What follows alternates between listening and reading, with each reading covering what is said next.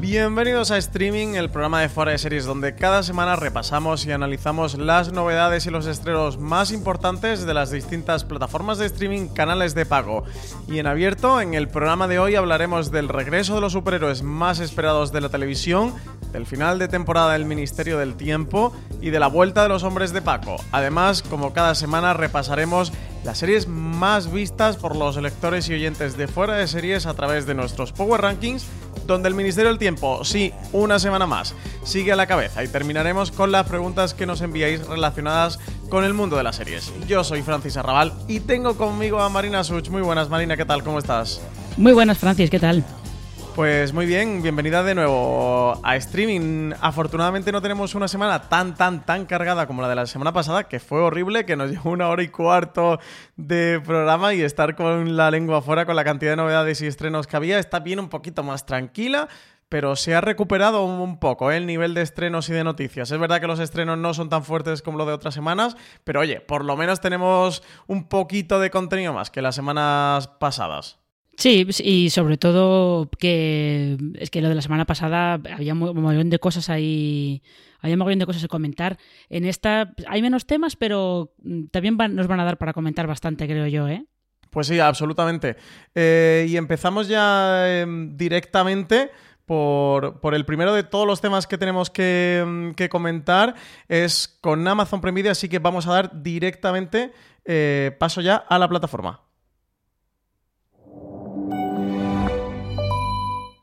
Marina, 3 de julio tenemos doble estreno en Amazon Prime Video. Por un lado llega la segunda temporada de Hannah, que vuelve con, con, ocho episodios de una hora. Es la serie esta de una joven que tiene habilidades o capacidades extraordinarias y que va huyendo de una búsqueda que hay detrás de ella implacable por una siniestra agencia gubernamental. No recuerdo si tú llegaste a ver algo de Hannah en su momento, cuando estrenaron la primera temporada. No, no, no. Yo tampoco había visto la película de George Wright en la que se basa y es una serie de esas que se, se, me ha quedado ahí colgando y si te digo la verdad, casi ni me acordaba de que ah, tenía que haber una segunda temporada que se estrenara ahora. Sí, esta la tenemos un poco, creo que todos fuera del, radar, una apuesta por las series de acción de Amazon Prime Video, sus originals, dentro de la que tiene eh, Jack Ryan. Yo creía que no había funcionado suficientemente bien como para dar una segunda temporada, pero oye, que sí que la tiene y que se estrena este mismo viernes, 3 de julio. La otra que se estrena, Marina, es este Relatos con fin a dos han hecho este juego de palabra en el título para esta colección de cinco episodios de entre 15 y 20 minutos, episodios autoconclusivos con nombres de grandes directores detrás. ¿Qué nos puedes contar de este Relatos Confinados? Pues que eh, parece que es un poco una mezcla entre mm, las otras dos series de cuarentena que habíamos visto hasta ahora en España, que era Diarios de la Cuarentena en, la 1 y En Casa en HBO España, sobre todo porque hay, hay gente que repite de una a, otra, porque también está por ahí, eh, bueno, está Luis Tosar, que no estaba en ninguna de las otras dos, pero sí que está por ahí Álvaro Fernández Armero, eh, y hay alguien más que, ha, estado por lo menos en, la serie de la 1 y que está aquí también en esta de Amazon. Y esto es eh, pues la moda de las series de cuarentena, porque creo que también ahora, dentro de poco, se tiene que estrenar una colección de cortos que, que ha producido Netflix. O sea que de aquí hasta, hasta final del otoño nos vamos a hartar de las series del confinamiento. absolutamente. Más de las que hemos pedido ¿eh? y de las que necesitaríamos. Aquí ha tenido dos polémicas alrededor. Una de ellas es que la nota de prensa decía que era una serie de cinco películas autoconclusivas, una serie de cinco películas, y la otra que de sus cinco directores todos son todos son hombres. Están detrás Fernando Colomo, Álvaro Fernández de Armero, Miguel Bardén, David Márquez y, Juan Diego Boto y ninguna mujer ¿eh? para dirigir ninguno de los episodios de este Relatos Confinados que estrena Amazon Prime Video. Bueno, si lo vemos, lo comentamos la semana que viene, Marina, y pasamos directamente a la que ha sido seguramente la gran noticia dentro de Amazon, y digo gran noticia por, por esperada, y es que por fin tenemos fecha para el regreso, para esa segunda temporada de The Voice, esa serie superheroica que supuso un auténtico boom en la plataforma. Sí, la segunda temporada vuelve el 4 de septiembre. Eh, sabéis que salió un, un tráiler o un teaser más bien de, las, de esos nuevos episodios hace ya bastante tiempo, pero no había, no había confirmación de cuándo se iban a ver. Y no solamente sabemos que vuelve el 4 de septiembre y han hecho el anuncio lanzando también un vídeo presentando a uno de los nuevos personajes que veremos en esta temporada, que es eh, una nueva superheroína que se llama Stormfront, sino que además Amazon va a cambiar un poco la estrategia de lanzamiento de esta segunda temporada y va a copiar un poquito a, a, lo que suele hacer Hulu. Los tres primeros capítulos se lanzarán el día 4 y luego todos los viernes habrá un, un episodio nuevo hasta que se completen eh, los ocho de los que está compuesta esta, esta segunda temporada, que es un poco una táctica no solamente para ver si se genera más ruido haciendo que, que, tengas la serie más tiempo en emisión, sino que seguramente será también para curarse en salud por si con todos estos parones que ha habido en, en, rodajes y en la postproducción por el coronavirus, pues por si las series que ellos tenían previsto para, para otoño se retrasan y llegan tarde. Sí, yo es justo la duda que tengo. En cualquier caso, me parece muy buena estrategia para The Voice. Seguramente haya sido la serie de la que más se ha hablado, que más se ha visto dentro de Amazon Prime Video, quitando Transparent y de Marvelous Miss Maisel, que, que, que, que, han llevado una gran cantidad de premios a la plataforma, le ha dado prestigio y la ha colocado en el mapa. The Voice creo que sí que ha conseguido ser esa serie popular que Amazon Prime Video lleva mucho tiempo buscando y que no terminaba de encontrar. Aquí al hilo del clip que tú comentabas, eh, fans de The Voice que nos estéis escuchando, que sepáis que, tenéis una noticia en Fuera de Series donde podéis ver ese clip y además también tenéis el enlace a una reunión que hicieron de reparto junto al showrunner de la serie Eric Kripke, eh, todo presentado por el cómico Patton Oswald, en el que comentan algunas de las curiosidades y puntos fuertes de la primera temporada y además comentaban un poquito sobre la segunda y hacían adelanto de por dónde va a ir la trama de esta segunda temporada. Así que nada, ahí en nuestra web, en foreseries.com, podéis encontrar el, el enlace a una cosa y el vídeo a la otra. Y Marina, pasando ya directamente a 3 Player Premium, del regreso, de la vuelta de los superhéroes más esperados de la televisión al regreso de quizás la pareja también más importante o más relevante de la televisión y es que parece que el, estreno de la segunda temporada de Luis Melia pues estaría muy muy cerquita y se produciría este verano. Sí, es una, es una información que ha adelantado Fórmula TV, que de hecho la ha adelantado hoy mismo que la segunda temporada se estrenaría este mismo verano. Eh, había habido algunas informaciones, eh, pues creo que de entrevistas con algunos con algunas de las actrices, si yo no recuerdo mal, que decían que no iban a, no tenían previsto empezar a rodar hasta el mes de agosto. Puede haber habido algún cambio en la producción, eso, eso ya no lo sé, pero es cierto que parece que esos nuevos episodios se van a poder ver este verano. Lo que no se sabe todavía es eh, qué veremos en esos capítulos, porque los responsables de la serie, que son Borja González Santaolalla y Diana Rojo, sí que han dicho que tienen muchísimos temas que quieren tocar en, en estos capítulos, pero se querían guardar cuáles eran esos temas para, pues para, para que hubiera un poquito de sorpresa, ¿no? Para que darle así un, un aliciente especial. Y lo único que sí sabemos seguro es que eh, pues van a seguir siendo otros seis episodios de 10 minutos de duración cada uno. Sí, que además van a tener emisión semanal, ¿no? Como está siendo habitual en A3 Player Premium. Efectivamente. Sí, muchas ganas de que vuelva Luis Melia. Ha sido una de las grandes sorpresas de lo que llevamos de 2020. La serie se estrenó eso en febrero de, de, este año. Ya, pues eso, parece que prontito. Antes del final de verano vamos a poder ver la segunda temporada. Un auténtico soplo de aire fresco que nos ha traído a 3 Player Premium. Y de Luis Melia a quizás la que sea el otro gran éxito de A3 Player Premium. Y eso, que, que, lo ha conseguido con solo un episodio. Ahora con dos has podido ver el segundo episodio de Veneno. Marina, yo aún no he tenido tiempo. Cuéntame, ¿qué te ha parecido? ¿Se confirma que es la gran serie de la que todos estamos hablando? Pues, hombre, se confirma que las sensaciones que nos daba el primer capítulo que no eran baladíes, ¿no? Que no eran una, que no eran imaginaciones nuestras. El segundo capítulo mantiene un nivel muy bueno. Aquí eh, lo que hace es llevarnos a la infancia de Cristina Ortiz, eh, cuando era un, un, niño que se llamaba Joselito en, un pueblo pequeñito de, Almería.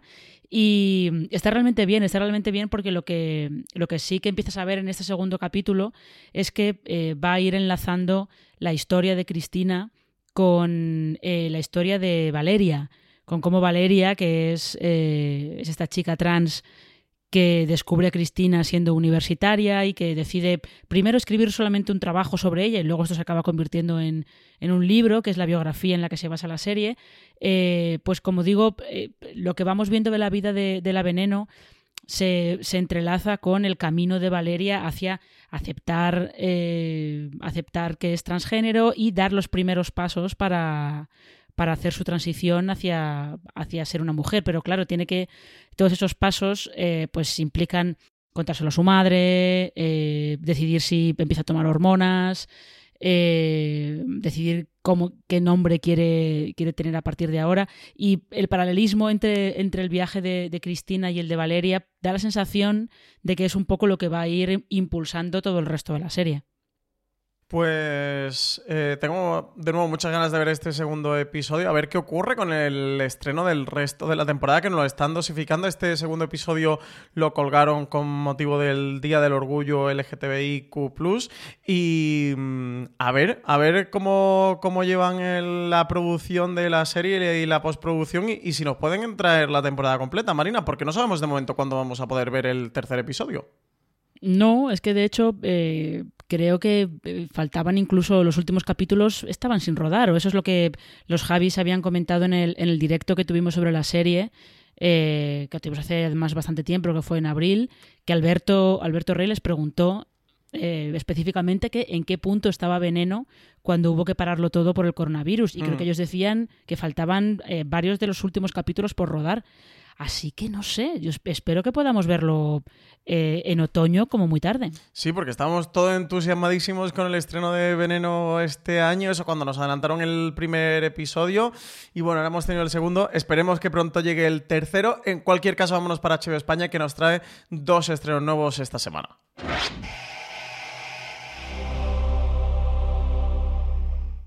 El primero de esos estrenos tiene lugar hoy mismo, lunes 29 de junio, una miniserie documental de seis partes. Se titula El asesino sin rostro. Marina, y sé que ha sido una de tus últimas obsesiones de serie filas. Eh, sí, sí, porque HBO eh, España envió la, temporada completa, envió la serie completa para que la prensa pudiera verla, los seis, los seis capítulos. Y yo me sorprendió gratamente lo que vi, ¿eh? porque Sí es un true crime porque se centra en, un caso de, un violador y asesino en serie que le pusieron el nombre el asesino de Golden State, pero en realidad lo que te acaba contando es la obsesión de Michelle McNamara, que era una, reportera especializada en, True Crime y que escribió un libro sobre, sobre el, caso de este asesino, pero lo que te cuenta es la obsesión de, de Michelle por eh, atrapar al asesino, por descubrir quién era y sobre todo porque se hiciera justicia para las víctimas. O sea, yo creo que lo más, lo más interesante que tiene, que tiene la docuserie es que eh, sí le interesa el caso y te cuenta quién era este, este asesino, eh, lo que hizo, te va contando la cronología del caso, pero en realidad lo que más le importa es darle voz a, a las víctimas, a los, a los las y los supervivientes de, de los ataques de, este hombre y sobre todo centrarse en, la obsesión de, de, Michelle McNamara por atraparlo, como esa, esa obsesión por, por, centrarse en el caso al final eh, acababa permeando todo, pero todas las facetas de su vida. Mm. Sí, parece una auténtica joya para los fans del True Crime que nos trae HBO, la serie original de HBO, ya que España a través de, HBO España, y muchísimas ganas también de, poder eh, ver este estreno. El otro estreno que nos va a llegar esta semana, el 3 de julio, el viernes, es Trigonometry. Cuéntanos, Marina, ¿de qué va esta serie?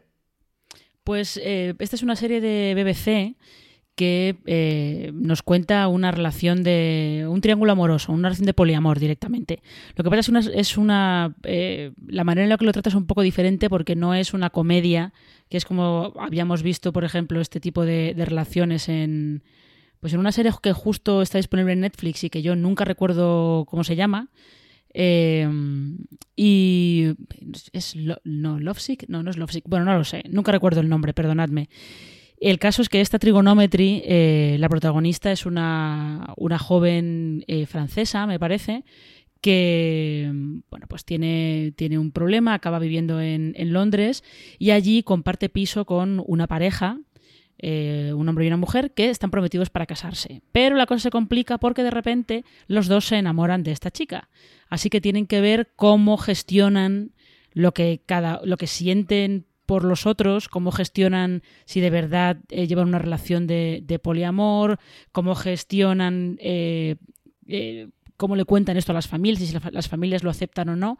Me parece que es una cosa bastante bastante curiosa y, bastante, bastante interesante. Se presentó en, en la última edición de, la Berlinale, bueno, por lo menos la última edición física de, de la Berlinale y parece que, llamó bastante la atención, así que ya veremos.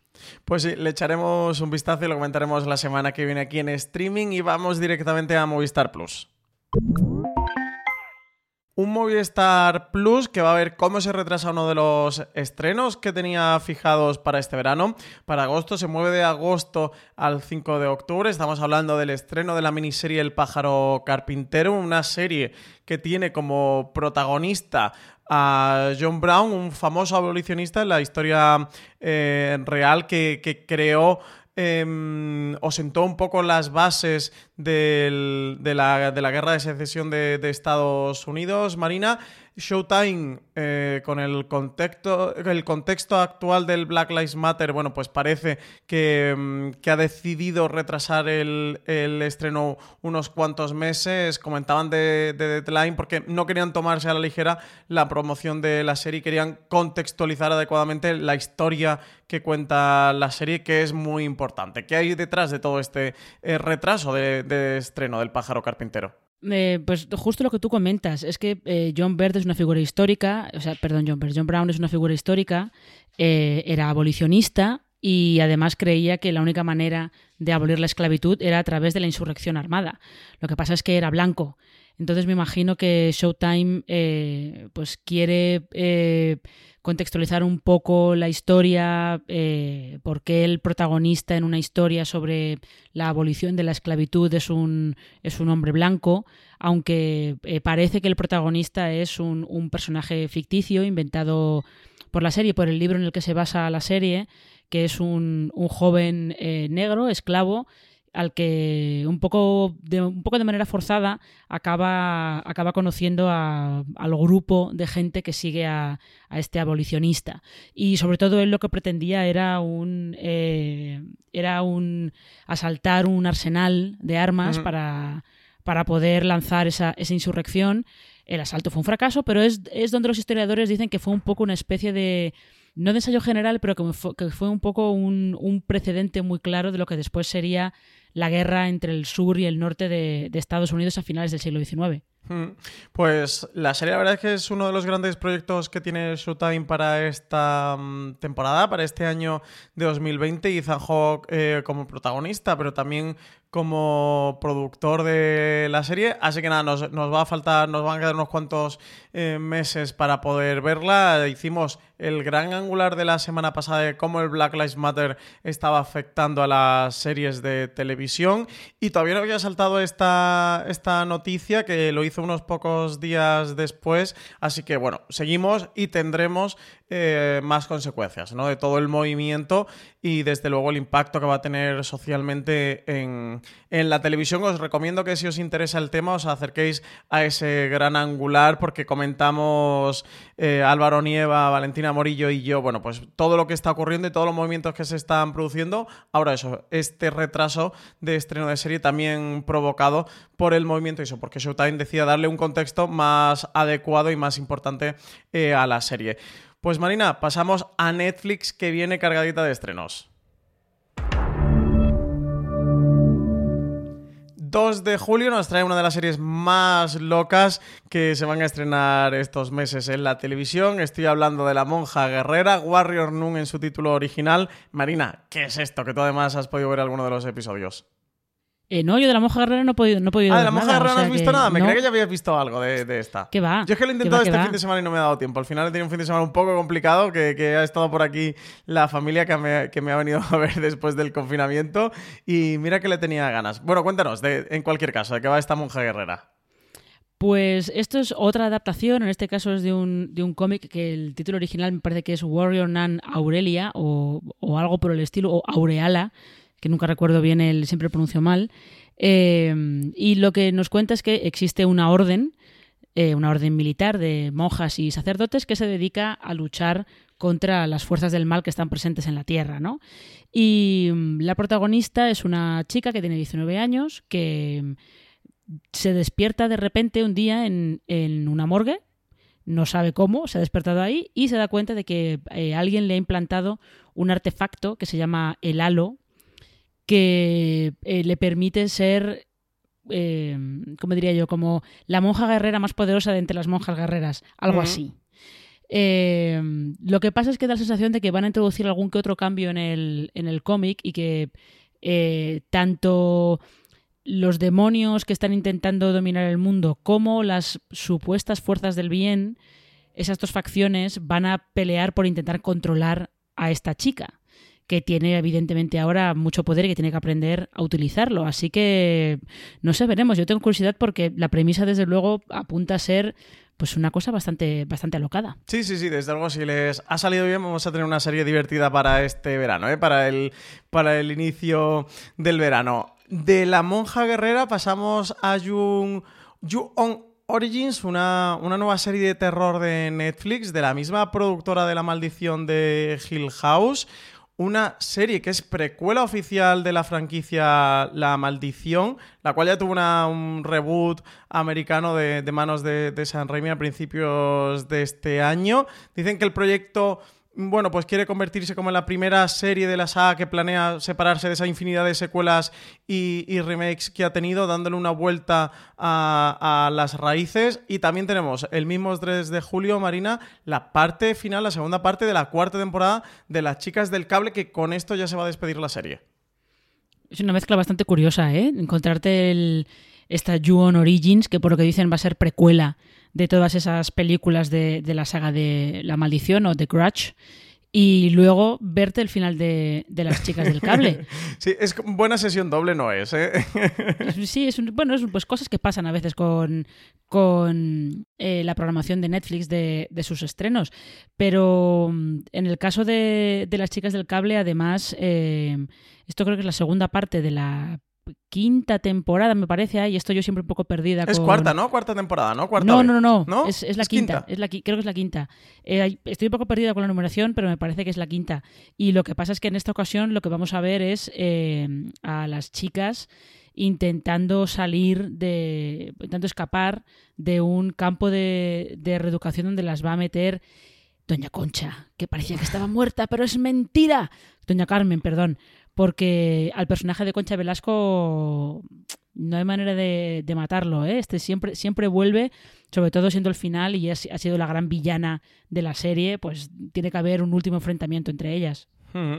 Pues nada, estaremos atentos también al final de, temporada de, de Las Chicas del Cable, ya al final de la serie Marina, y de aquí, de una serie que, que se acaba y que ya se despide de nosotros, a otra que vuelve, Misterios sin resolver.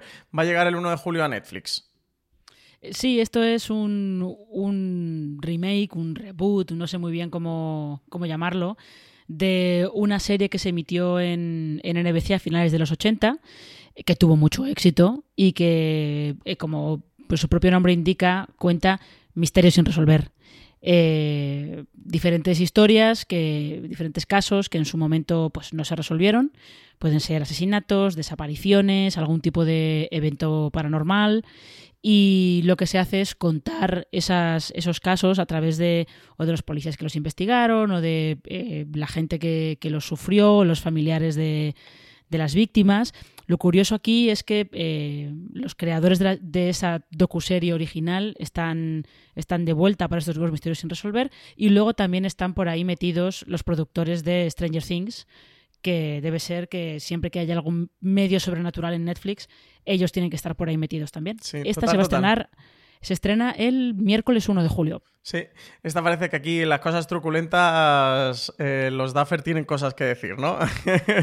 Dicen que la serie va a mantener así los elementos más emblemáticos que tenía su original, así que un curioso revival para Netflix. También hemos tenido tráiler de Desplazados, una serie sobre refugiados que tiene como gran estandarte estar co-creada por Kate Blanchett, que también forma parte del reparto, y estar protagonizada por Ivan Strahovski y por Dominic West. Sí, esta además parece que lo que, lo que quiere mostrarnos es un poco eh, la crisis de refugiados, desde la crisis de los refugiados que, está, que llevamos ya bastantes años eh, viviendo con más, con más intensidad, pero lo quiere mostrar desde diferentes puntos de vista, ¿no? Desde un padre de familia que huye de Afganistán con su mujer y con sus hijos, eh, pues un hombre que escapa de, de, una situación laboral pues en la que no tiene trabajo, los trabajos que consigue son muy malos, eh, un burócrata que está intentando ocultar un escándalo nacional y luego una azafata aérea que está huyendo de una secta. Y todos de algún modo acaban en, en un centro de detención de inmigrantes en Australia. Y se supone que eso, que lo que veremos es cómo esos, esos personajes que son todos diferentes, eh, vienen de países diferentes, de extracciones sociales diferentes, cómo les afecta a ellos estar encerrados en, en ese centro de, de, refugiados. Da la sensación de que van a tener un poco, un poco algunos mm, puntos de contacto con cierta trama que veíamos en Years and Years de qué pasaría si uh -huh. los refugiados sí. fuera gente del primer mundo. Así que a ver qué pasa con esta, con esta miniserie. Se estrena el, el 8 de julio.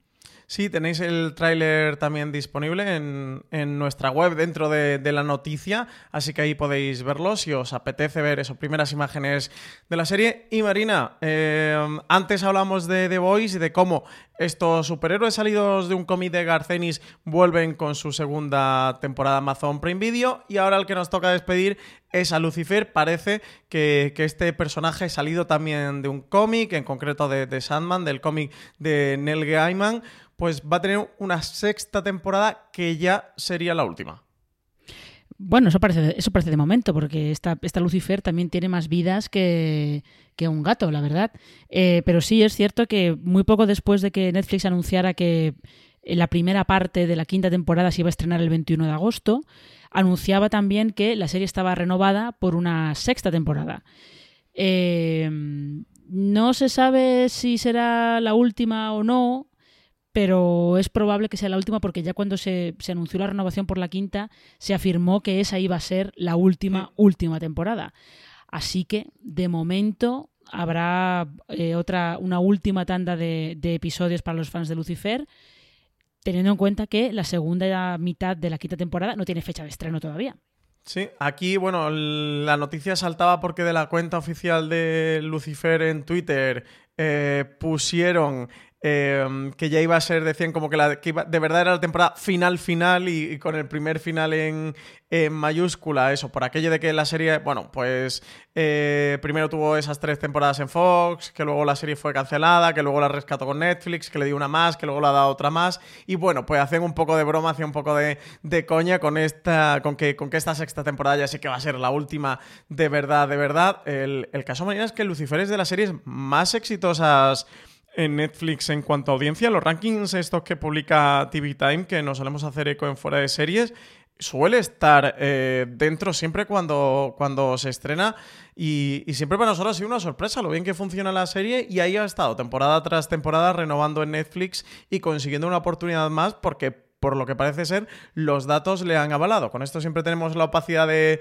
de, datos de consumo de las plataformas de streaming que no revelan absolutamente nada, así que siempre tenemos que dar nuestra información en base a opiniones, creencias o rankings de, de otras aplicaciones externas, pero eso parece ser que Lucifer, desde luego, sí que es una de las series que más éxito tiene en Netflix, pero bueno, ya sexta temporada, no, está nada mal ¿eh? para, para esta serie, que, que la cancelaron con la tercera en Fox.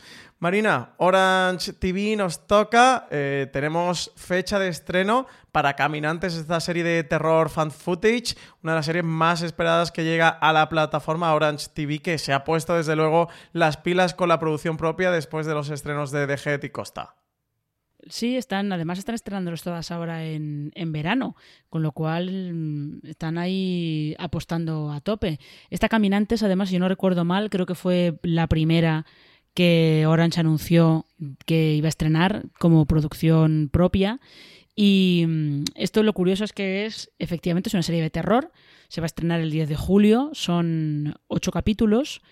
y además de unos 20 minutos cada uno más o menos y lo que tiene de interesante es que está rodada con a través de smartphones porque mm, eh, Caminantes cuenta la historia de varios chavales que empiezan a hacer el camino de Santiago por el camino francés y que cuando están en Navarra en la selva de Irati de repente se pierde su se pierde su rastro y varias semanas más tarde, eh, la Guardia Civil encuentra sus teléfonos móviles, sus mochilas y algún, algún que otro objeto personal enterrados por ahí en, el bosque. Y se reconstruye lo que les ha pasado a través de los vídeos grabados en esos teléfonos móviles, que es este, este subgénero de terror de found footage que hizo tan conocido el proyecto de la bruja de Blair. Pues muchas ganas de, que llegue ese estreno, que ya, ya le queda eh, poquito a Caminantes, ese 10 de julio, que es la fecha que, se ha marcado. Es curioso, ¿eh, Marina? Cómo se ha puesto Orange TV las pilas. No hace un mes que se estrenó The Head, la semana pasada se estrenó Costa.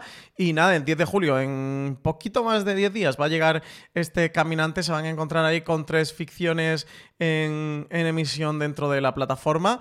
A ver qué tal, a ver cuál es el siguiente proyecto, porque estos tres los conocíamos aproximadamente aproximadamente entre seis meses, un año, que ya sabíamos algo de ellos, aunque, aunque en el caso tanto de, de Head como de Costa son, son compras, son exclusivos, no son originales. A ver si nos anuncian algo pronto, porque acuérdate que después de aquel estreno de, Snatch, de, la serie basada en la película de Guy Ritchie, pues nos han dejado unos cuantos meses, casi años, un poco desértica la parrilla en cuanto a sus series propias. Sí, bueno, es que al final, como Orange ha llegado a este acuerdo con, con MediaPro, pues va a depender un poco de, del ritmo de, producción que vaya teniendo MediaPro. Y lo que falta por ver es si, si, como dices, vuelven a apostar por alguna serie extranjera, porque Snatch no era mm. producción de, de Orange. No sé, veremos. Parece que de momento están, están empezando a, a tomarse esto en serio, a ver cómo, cómo sigue su estrategia. Pues pasamos a Stars Play y hablamos antes de La Monja Guerrera, es de luego uno de los estrenos más curiosos que vamos a tener en este arranque de verano. El otro seguramente sea P-Valley, una serie de producción de Stars que va a traer aquí a España Stars Play. Está basada en un club de striptease en el delta del río Mississippi, un club que se titula The Pink. Una serie que se va a estrenar el 12 de julio. Marina, cuéntanos de qué va todo esto y qué tiene detrás. Pues eh, más o menos ya has resumido tú la sinopsis de la serie. Esta, esta P-Valley, que es, eh, es un poco un acrónimo de Pussy Valley, que ya deja bastante claro por dónde va el tema. Efectivamente, está centrada en un club de striptease en el delta del Mississippi que se llama The Pink. Eh, todas las trabajadoras del club son, son negras y los propietarios también. Y mm, lo que, a lo que la serie aspira es a mostrar eh, a través de una, una, de las bailarinas que llega nueva al club y que en teoría tiene que suceder a, la que hasta ahora era la gran estrella, la, más veterana de todas, eh, lo que nos va a contar es pues lo complicado que es vivir en, en, esa zona de Estados Unidos, que es una zona bastante empobrecida y donde todo el mundo sueña con salir de allí, pero hay muy pocas oportunidades para hacerlo. Y lo curioso de esto es que la, creadora de P-Valley es una dramaturga que se llama Katori Hall, que se hizo eh, más o menos conocida tanto en Estados Unidos como en el Reino Unido por una obra de teatro que se llamaba The Mountain Top y que contaba la última noche de Martin Luther King antes de, ser asesinado en el 1963 en, a la salida del motel Lorraine en Memphis. Y es bastante curioso esa, tener esa... Eh, que la creadora tenga ese, ese background, sobre todo porque también lo que ella aspira, a lo que ella aspira con esta serie, dice que es a, subvertir un poco cierta tradición que hay de eh, sexualizar de más a las mujeres negras. Así que esto puede ser curioso, ¿eh? Así, de primeras te quedas como qué título más extraño y, qué, qué, escenario más peculiar para, para una serie, pero al final puede acabar siendo algo bastante interesante. Sí, sí, sí, absolutamente. Desde luego es un proyecto que, llama la atención. El otro, Marina, 6 eh, de agosto, fecha de estreno para la segunda temporada de Rami. Una Rami que se estrenó un poco de tapadillo, sin esperarse nada o demasiado de ella, eh, protagonizada y creada por el cómico norteamericano Rami Youssef, y que después de ganar el Globo de Oro, mejor serie de comedia, pues desde luego se ha colocado en el mapa. Sí, esta es también de esas series que cuando se estrena inicialmente los críticos le dan mucho bombo, pero no está muy claro si el bombo crítico las va a ayudar a, tener segunda temporada y a, y a, encontrar un público. Y Rami parece que, sí que lo ha conseguido, sobre todo teniendo en cuenta que, tal y como está ahora Hulu, que está atravesando como un, pequeño, una pequeña etapa de, de, cambiar estrategias o de refinar estrategias, desde que es propiedad exclusiva de Disney. Y Rami ha seguido manteniendo muy buenas críticas en la segunda temporada y muy mal tiene que darse para que no sea una de las comedias que, más figure en, en los próximos semi, con lo cual pues eh, tiene sentido que, Hulu siga apostando por ella y tiene sentido también que, Stars Play en España eh, le esté dando más cancha al estreno de estos nuevos episodios.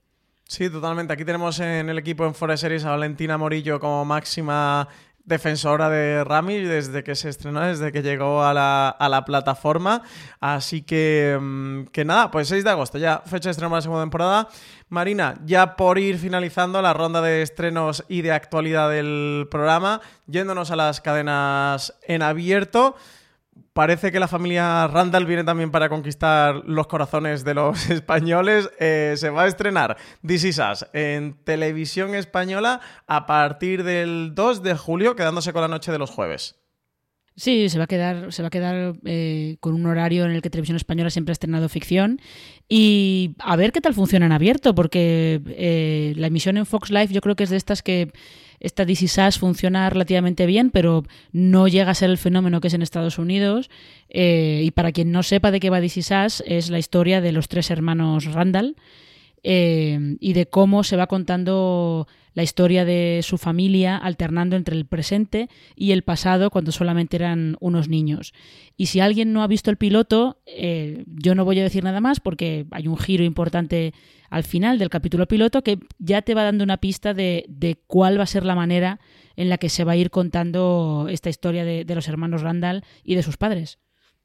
Pues nada, si tenéis ganas de, pegaros una llorera buena, que, es como la tienen de sobra reconocida en Estados Unidos, pues nada, ya sabéis que a partir del 2 de julio podréis ver This Is Us en televisión española, una televisión española que está apostando últimamente fuerte por la ficción internacional. Ya han estado estrenando Killing Eve y ahora llegan con, con This Is Us.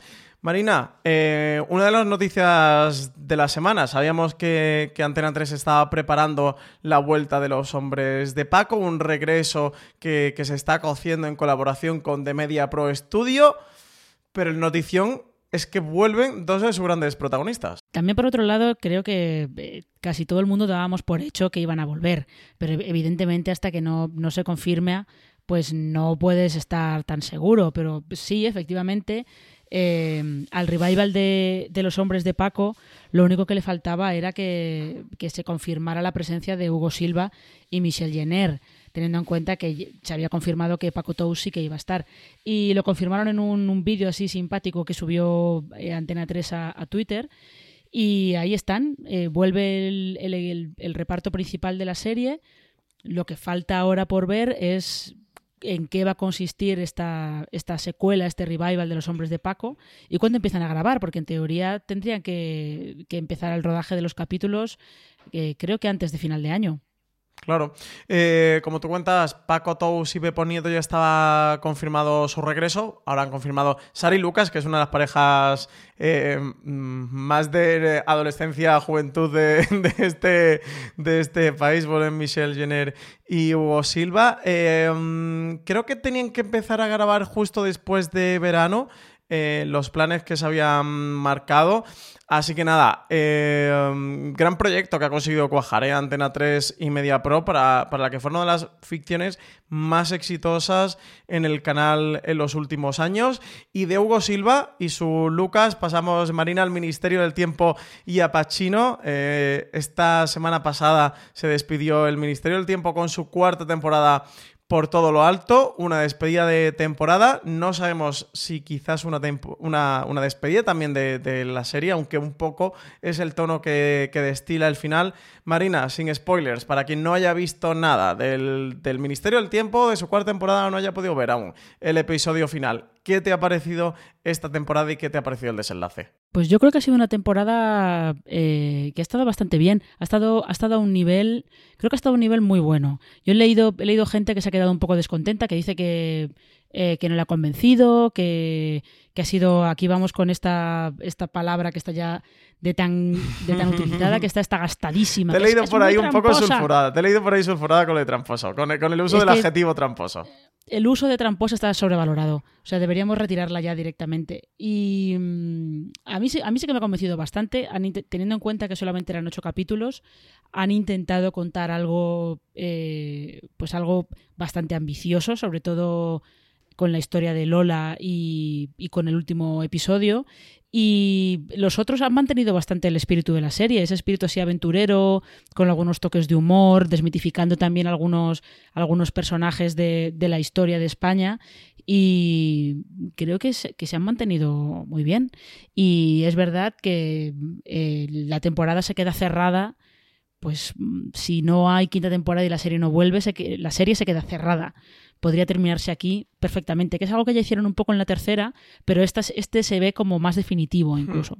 Sí, saben muy a despedida, sobre todo la última escena o lo que sucede en antesala la última escena. A mí me ha gustado mucho su cuarta temporada, creo que es una serie muy afianzada, lo he comentado aquí en streaming cuando hemos ido hablando de lo que ha sucedido en esta cuarta temporada. Creo que, mm, que, es, ya es una serie absolutamente entregada a los fans y a su público, que sabe que, que los que aquí estamos somos los que somos y saben el, tipo de serie que nos gusta y lo que nos van a dar. Un- una cuarta temporada que ha estado llena, repleta de guiños y de referencias. Lo del último episodio, Marina, me parece brutal. El guiño que se hace el propio Javier Olivares con, con la serie Isabel, y no digo mucho más, me pareció divertidísimo. Y... mm, Sabe mucho despedida, un poquito de pena, porque también con todo el tema de la Anacronópete han abierto la mitología de la serie a, o han conseguido abrir la serie a muchas más tramas o a grandes tramas que, que podrían suceder en, en próximas temporadas. Ojalá que tenga una quinta, que exploren todo lo del anacronópete y las puertas que han abierto, y nunca mejor dicho, hablando del Ministerio del Tiempo, las bases que han sentado de cara a una quinta temporada, porque con todo lo que sucede alrededor del anacronópete y lo que nos han mostrado en este octavo episodio, de una temporada que, repito, creo que se queda tremendamente corta, em, promete mucho, ¿eh, Marina? Promete mucho y desde luego eh, explora muchas posibilidades dentro del Ministerio del Tiempo y de la mitología de, de la serie creada por Pablo y por Javier Olivares. Sí, pero bueno, ya veremos. Aquí con el Ministerio del Tiempo siempre ya estamos acostumbrados a tener que esperar bastante. Todo un sufrimiento a siempre, que, ¿eh? No nos dejan sí, a que, te- a que te- no, nunca, a que Televisión Española decida si siguen o no siguen. Yo, ya, esto lo hemos hablado más veces, que entrando eh, de Media Pro Studio como nueva productora de la serie, la sensación que tenemos es que ellos querrán seguir por lo menos una temporada más. Ya veremos. Esperemos que sí. Y nos vamos con esto del Ministerio del Tiempo y del final de su cuarta temporada. Esperemos que no del final de la serie. Las cadenas de pago.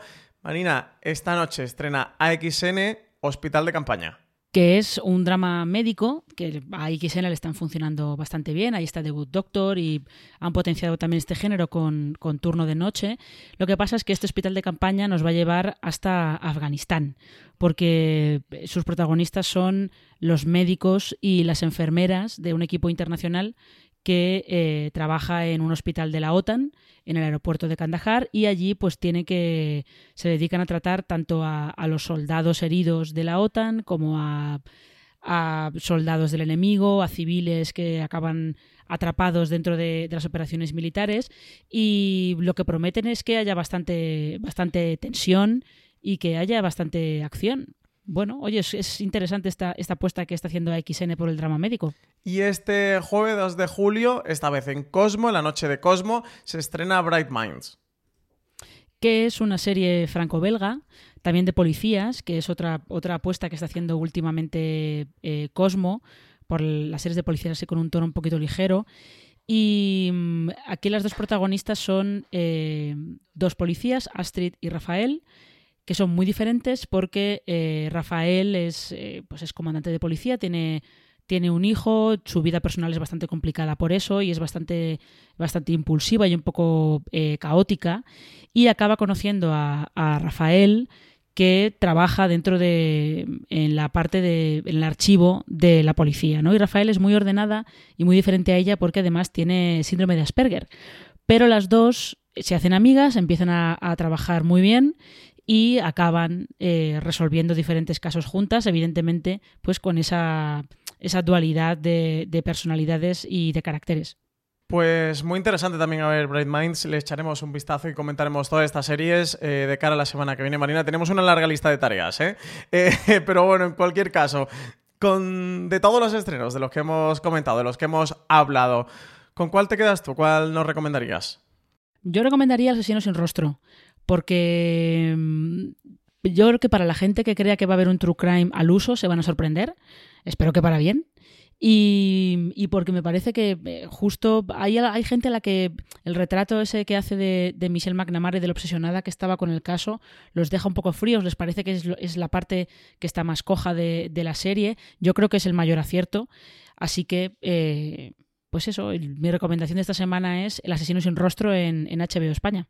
Yo le tengo muchísimas ganas al asesino sin rostro. De hecho, era la que iba a poner. Lo que pasa es que Marina sabía que tú la ibas a escoger. Estaba convencido. Así que me he quedado con La Monja Guerrera, con Warrior Nun, con esta serie de fantasía que pinta tan loca. Pero oye, mira, sí, para el. Para ahora mismo que entra el veranete de sofá con aire acondicionado y tal, que hace mucho calor en la calle, pues mm, creo que puede ser muy buena opción, ¿eh? puede ser muy buena opción para estas semanas de arranque del, verano, una serie que además ha estado rodada aquí en España, principalmente en, Málaga, en zonas de Ronda y Antequera, también han rodado un poquito en, Sevilla y en Madrid, de la gente de Fresco Film, que, son amigos y, conocidos de aquí de, Fuera de Series, han estado detrás de la producción de esta serie, fueron quienes también estuvieron detrás de la producción de, de Juego de Tronos, ellos han encargado aquí en España de la monja así que tengo mucha curiosidad por ver qué tal ha quedado la serie y qué nos trae.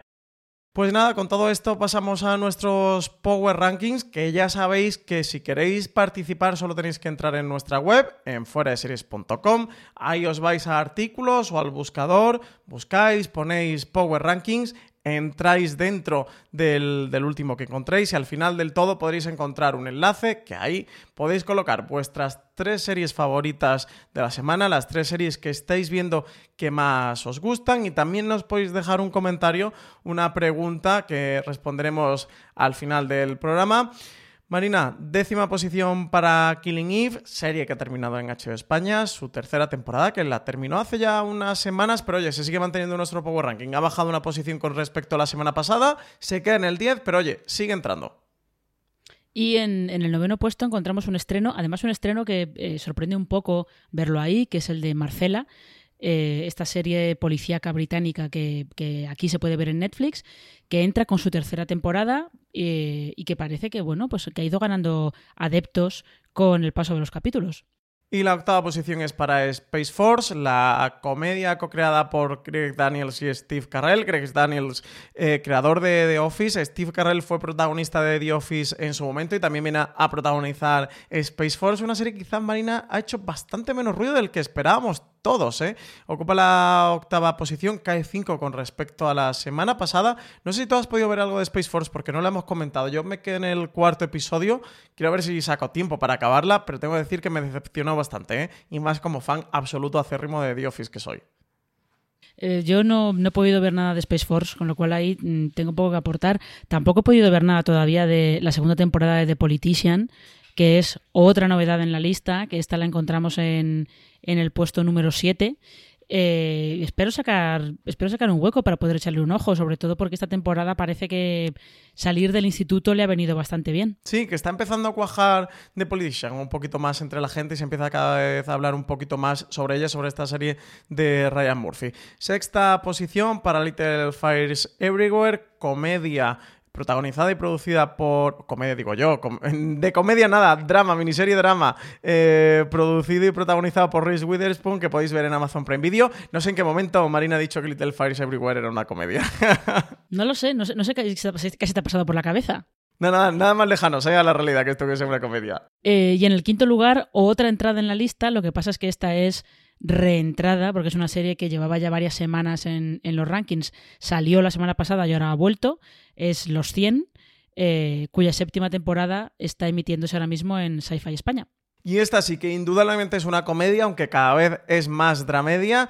Es Mira lo que has hecho, la serie creada por Berto Romero, que está emitiendo su tercera y última temporada. Movistar Plus ha decidido desde la zona eh, emitir una serie semana a semana. Con Mira lo que has hecho, lo están haciendo con dos episodios semanales. Ya ha emitido su tercero y, cuarto. Esta semana acaba con su quinto y sexto, una tercera temporada que merece muchísimo la pena que veáis. Una pena que ya nos despidamos de Mira lo que has hecho y con ganas de ver qué anuncia Berto Romero próximamente. Esperemos que sea dentro de una serie de televisión. Y en el tercer lugar, ya aquí estamos entrando en, en los puestos de honor, encontramos lo que hacemos en las sombras, eh, esta comedia vampírica de HBO España que está ahí aguantando, lleva ya bastante tiempo aguantando en, en, el top 10 y además esta vez sube una posición hasta colocarse, como digo, cerrando el podio.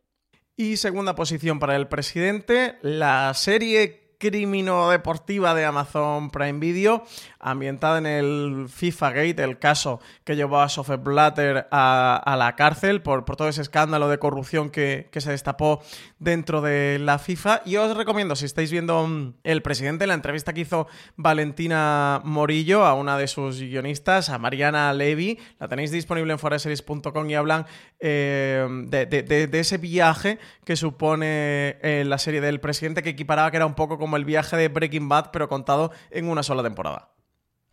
Y el puesto número uno vuelve a ser otra vez para el Ministerio del Tiempo, que ya sabéis que la podéis ver tanto en, en el servicio a la carta de la web de televisión española como en HBO España.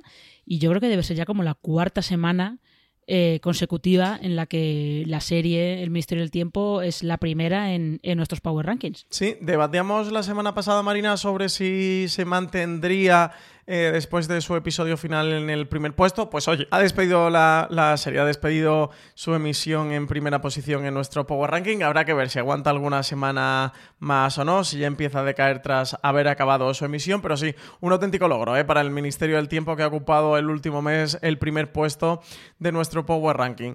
Pues Marina, tenemos tiempo para un par de preguntas de los oyentes. Juan Macantero nos dice, ¿no os parece que Disney Plus está quedando muy atrás en lo que a estreno se refiere y en contenido que pueda captar la atención del público más adulto. ¿Se sabe algo más de sus series Marvel y el resto de series de Star Wars? Muchas gracias y salud.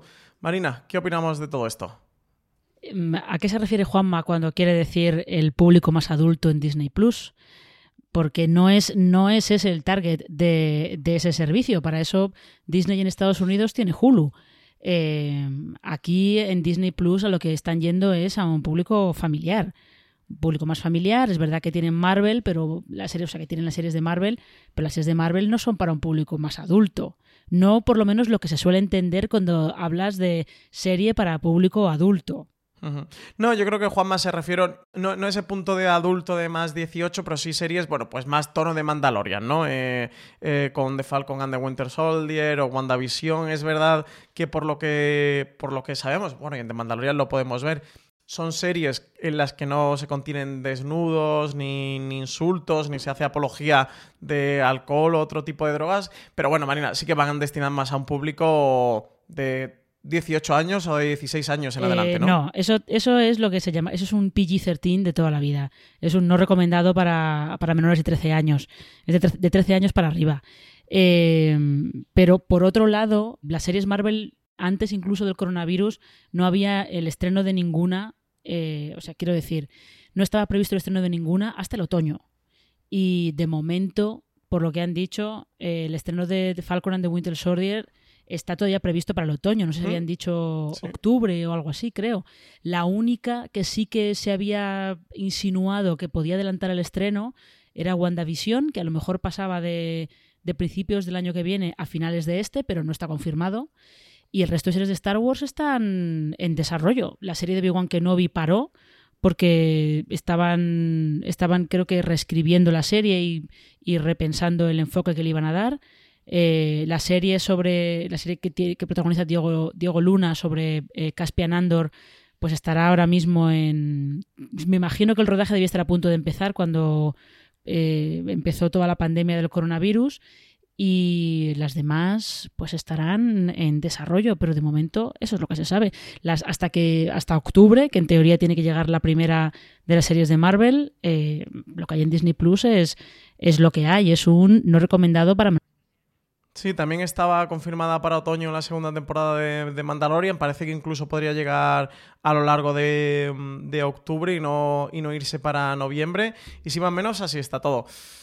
No sé, yo entiendo lo que tú dices, Marina, que al final las series de contenido adulto, más esas series Prestige, van a Hulu, van a estar dentro de Hulu. Ahí estamos todavía a expensas de la noticia del salto internacional de la plataforma que tal y como está el panorama con el coronavirus y está afectando a The Walt Disney Company tanto en salas de cine como en parques de atracciones y cruceros, no me extrañaría que intentaran adelantarlo o forzar un poquito la salida y los mm, planes que a O atrasarlo, o atrasarlo, ¿eh? Sí, no está, ahora mismo la cosa no está, no está muy clara en ningún campo, eh, sobre todo porque ¿cómo vas a lanzar internacionalmente una plataforma de la que no sabes si vas a poder tener contenido?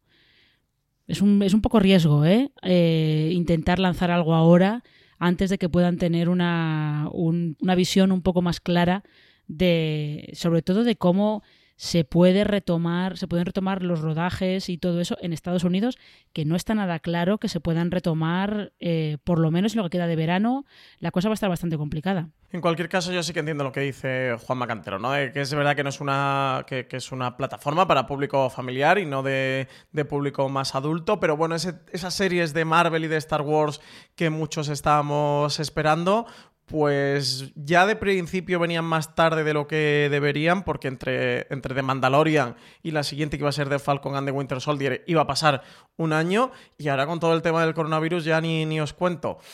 A ver, a ver si se van destilando más actualidad, más noticias, más allá de, eso, del repaso que tú has hecho, Marina, de, tal y como está todo el panorama a día de hoy. Una pregunta más. Marina Inma Gómez nos dice: Felicidades por todo lo que hacéis. Y la pregunta es: ¿Creéis que el Primetime Patreon abierto tiene arreglo? Saludos. Menudo melón el que nos abre Inma Gómez, ¿eh? no nos lo ha puesto fácil es que no, no, está, no, está, nada fácil porque aquí podemos tener muchas teorías sobre por qué el, el prime time está así, por qué no interesa adelantarlo. Eh, yo la verdad es que no lo sé. Yo, yo sigo pensando que, que parte del problema es la manera en la que se miden las audiencias en España que no en lo que se fijan las cadenas no son los espectadores totales, sino la cuota de pantalla. Entonces, cuanto más tarde empiece tu programa estrella, la cuota de pantalla va a ser mayor porque tienes menos gente viendo la tele. O sea, esto, esto es así. Y también mientras estén con el juego este de tú tienes un, programa que te va a empezar a las, a las 10 en el que hay mucho, mucho interés, pues yo lo que tengo a las 9, que me funciona muy bien, lo voy a alargar todo lo mm. que pueda para poder competir contigo al principio. Es que eh, el sistema está lleno de, pequeños vicios que es muy difícil quitarse de encima.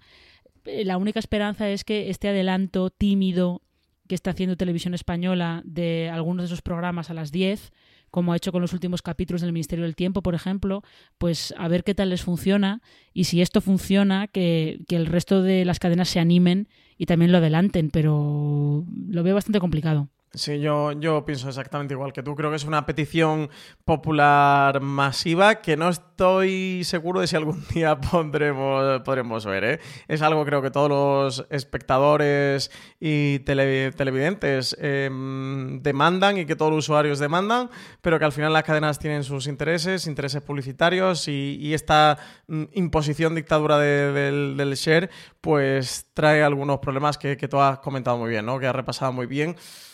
Ah, no, no, no lo tengo yo muy claro, que el prime time Patreon abierto tenga, tenga arreglo. Eso en cuanto a horarios, en cuanto a contenidos y en cuanto a demanda y a millones de espectadores, pues es, al final es un poco la, pescadilla que se muerde la cola, ¿no? Lo que está ocurriendo con todo el tema, cada vez lo van retrasando más y como se retrasa más, pues más espectadores se caen y como se caen más espectadores intentan retrasarlo más para que, para que la cuota sea mayor y bueno, es un poco complicado y complejo todo el tema. Yo, Inma, eh, te diría que no te quedes esperando para la temporada 2020-2021 el cambio en el prime time. Veremos si para la siguiente, pero creo que para esta no va a tener lugar. Pues bueno, Marina, eh, hasta aquí ha llegado todo el repaso a la actualidad de la semana. ¿Qué van a poder escuchar los oyentes de Fuera de Series en la cadena y leer los lectores en nuestra página web? Pues eh, para los podcasts de esta semana, como es la última semana del mes de junio, pues toca ya una nueva edición de Watchlist en el que eh, repasamos las series más interesantes que, hemos visto en junio y, los estrenos que pueden tener mejor pinta para, para el mes de julio. Eh, tendremos top y tendremos review, pero no vamos a decir lo que, lo que va a haber ahí. Sorpresa, sorpresa, efectivamente, un poquito de cliffhanger, sorpresa. Y sí que recomendamos de, algunos de los temas que ya se han, publicado ya en la web y que, y que eh, podéis leer. 11 eh, series, un listado de 11 series que, que recopilamos para celebrar el, orgullo LGTBI, series y un, una docuserie, y un poquito ahí de todo. Em, también una columna de, Valentina Morillo sobre estos cambios de, reparto que ha habido en, Central Park y en Big Mouth, en el que eh, dos actrices blancas que ponían voz a, personajes eh, negros o, birraciales, pues han decidido eh, apartarse y, dejar que las series contraten a actrices negras para ponerle voz a estos personajes. Y luego también, para todos los fans de de los sucesos paranormales y en concreto de Proyecto Blue Book, que es esta serie que está emitiendo TNT, pues tenemos un repaso por eh, algunos de los casos reales que, se están contando o que se van a contar en esta segunda temporada de, Proyecto Blue Book. Sobre todo, eh, evidentemente, no os penséis que una serie sobre ovnis no va a hablar del incidente de Roswell. Sí que lo van a hacer. Totalmente. Pues hasta aquí ha llegado el programa de streaming de esta semana. Recordad que tenéis mucho más contenido en formato podcast en la cadena de Fuera de Series, disponible ahora también en Podimo, en Evox, en Spotify o en Apple Podcast o en cualquier reproductor de podcast que uséis. Acordaros de dejarnos me gustas y reseñitas y comentarios tanto en iVoox como en Apple Podcast y no olvidéis pasaros por nuestra web por fuera de series.com donde podéis encontrar mucho más contenido sobre series. Marina Such, muchísimas gracias por haber estado aquí una semana más con nosotros. Un placer, como siempre. Pues nada, un placer Marina, un abrazo y tened todos muchísimo cuidado y fuera. Hasta luego.